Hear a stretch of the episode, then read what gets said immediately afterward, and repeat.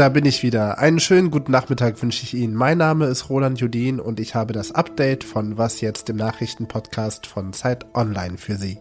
An diesem Mittwoch, den 4. Oktober, schauen wir auf den Asylkompromiss, auf den sich die EU-Mitgliedstaaten heute geeinigt haben. Außerdem sprechen wir darüber, ob die Solidarität des Westens für die Ukraine bröckelt. Und was Quantenpunkte sind, wissen Sie nach dieser Folge hoffentlich auch. Redaktionsschluss für diesen Podcast ist 16 Uhr. Nach wochenlangem Streit gab es heute einen Durchbruch bei der europäischen Asylreform. Die EU-Staaten sind sich bei einem zentralen Aspekt der Reform einig geworden, der Krisenverordnung.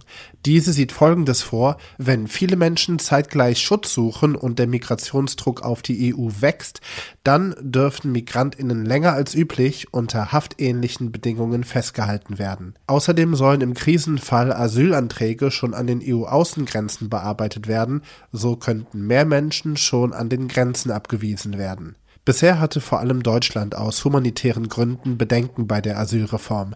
Bundesinnenministerin Nancy Faeser sagte heute dazu, dass deutsche Vorstellungen von Menschlichkeit und Ordnung im Kompromiss verwirklicht seien. Bis die Krisenverordnung mit ihren verschärften Regeln zum Einsatz kommt, seien Faeser zufolge die rechtlichen Hürden bei der geplanten Reform hoch. Kein Mitgliedsland könnte eigenmächtig den Krisenfall ausrufen, das muss der Europäische Rat machen. Das ist die Runde der Staats- und Regierungschefs aller 27 EU-Länder.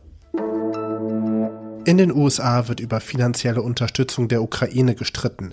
In der Slowakei wurde gerade ein neuer, russlandfreundlicher Ministerpräsident gewählt und in Polen ist Wahlkampf und die regierende Peace-Partei spielt gern mit der Drohung der Ukraine nicht mehr zu helfen. Was ist da los? Erleben wir gerade das Ende der Solidarität des Westens mit der Ukraine? Diese Fragen hat Heinrich Wefing analysiert. Er leitet das Politikressort der Zeit. Hallo Heinrich. Hallo Roland, hi. Sag mal, warum werden gerade jetzt so viele kritische Stimmen zur Ukraine laut? Naja, einmal liegt es daran, dass wir ähm, inzwischen seit mehr als anderthalb Jahren diesen Krieg miterleben und äh, wir sehen tägliches Sterben und Töten. Äh, wir sehen, dass die ukrainische Gegenoffensive äh, nicht so richtig vorankommt. Ähm, aber das ist noch lange nicht das Ende der westlichen Solidarität mit der Ukraine. Und für die drei Phänomene, die du genannt hast, USA, Slowakei und Polen, da gibt es immer das Gesamtbild. Ähm, es geht nicht voran, äh, es wird immer noch gestorben, es gibt keine echte Perspektive für einen Frieden oder wenigstens einen Waffenstillstand. Und dann gibt es in allen drei Fällen eben immer innenpolitische Gründe, die zu diesen Entscheidungen geführt haben. Und glaubst du, dass diese inneren Effekte, der Ermüdungseffekt, dass der Krieg immer noch nicht zu Ende ist, das wird wirklich zu einem kompletten Ende der Solidarität mit der Ukraine führen? Das glaube ich nicht. Ähm, man darf ja auch nicht vergessen, das waren jetzt drei Beispiele und seit anderthalb Jahren äh, steht der Westen in total überraschender Geschlossenheit zu der Ukraine. Ähm, und auch ein Land zum Beispiel wie Italien, wo eine Postfaschistin Ministerpräsidentin geworden ist, ist überhaupt nicht aus der Front der äh, Unterstützer ausgeschert. Aber äh, natürlich gibt es solche Abnutzungserscheinungen. Es war immer klar, dass das ein langer Krieg ist und der äh, stellt eine Geduldsprobe dar. Das ist ein Krieg auch darum, wer hält lang, länger durch. Und Putin glaubt halt, er hält länger durch. Und am Ende hat es der Westen selber in der Hand. Ja, Zeit ist ein ganz wichtiger Punkt. Äh, glaubst du, dass die Zeit im Endeffekt Putin in die Hände spielt? Das ist eine Kalkulation, die Putin so aufmacht. Ähm, und er glaubt sehr gerne selber dran, dass die Zeit für ihn spielt. Aber das ist kein Naturgesetz, das ist kein politisches Naturgesetz, das ist nicht Gott gegeben oder von welcher höheren Macht auch immer sondern das ist eine Entscheidung, die der Westen treffen kann, ob er äh, den Ermüdungserscheinungen nachgibt oder ob er äh, die Unterstützung für die Ukraine weiter aufrechterhält. Der eine Moment, wo es wirklich kritisch werden könnte, glaube ich, ist die Wahl in Amerika ähm, im nächsten Herbst, im November 24.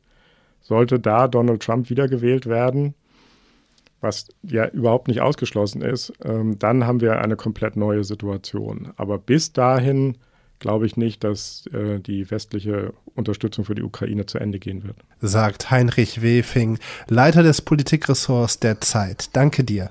Danke dir, Roland. Sie haben Quantenpunkte entdeckt und es auch geschafft, Quantenpunkte herzustellen. Das ist die Begründung der Königlich Schwedischen Akademie der Wissenschaften. Die hat heute den Chemie-Nobelpreis verliehen, und zwar an drei Wissenschaftler, die in den USA arbeiten. An Mungi Bawendi, Louis Bruss und Alexei Ikimov. Momentan wird der Nobelpreis jeden Tag in einer anderen Kategorie verliehen.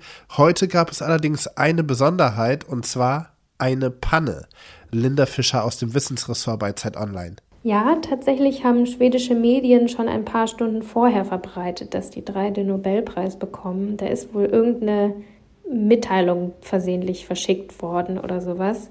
Und die Quantenpunkte sind es dann ja tatsächlich geworden. Da geht es um eine besondere Klasse von chemischen Verbindungen, von denen man lange nur vermutet hat, dass es sie gibt und erst recht fast niemand daran geglaubt hat, dass man sich ihre Eigenschaften zunutze machen kann. Das sind so winzige kristalline Strukturen, die ihre Eigenschaften ändern, also Farbe, magnetisch oder chemisch, wenn sie größer oder kleiner werden. Und das ohne, dass sich die Zusammensetzung der Atome ändern muss. Das ist das Besondere daran. Und dank der drei Nobelpreisträger kann man sie heute gezielt herstellen und sie zum Beispiel in Displays einbauen oder in Solarzellen und bei bildgebenden Verfahren in der Medizin. Was noch? Neben dem regulären Nobelpreis wird auch zur gleichen Zeit jedes Jahr der alternative Nobelpreis verliehen, auch bekannt als Right Livelihood Award. Der geht dieses Jahr unter anderem an Umweltaktivistinnen aus Kambodscha. Wenn Ende November der alternative Nobelpreis in Stockholm feierlich an alle Gewinnerinnen überreicht wird, werden die Aktivistinnen aller Voraussicht nach nicht dabei sein können, denn Kambodscha hat ihnen die Ausreise untersagt. Es geht um Naturschützerinnen der Gruppe Mother Nature Cambodia.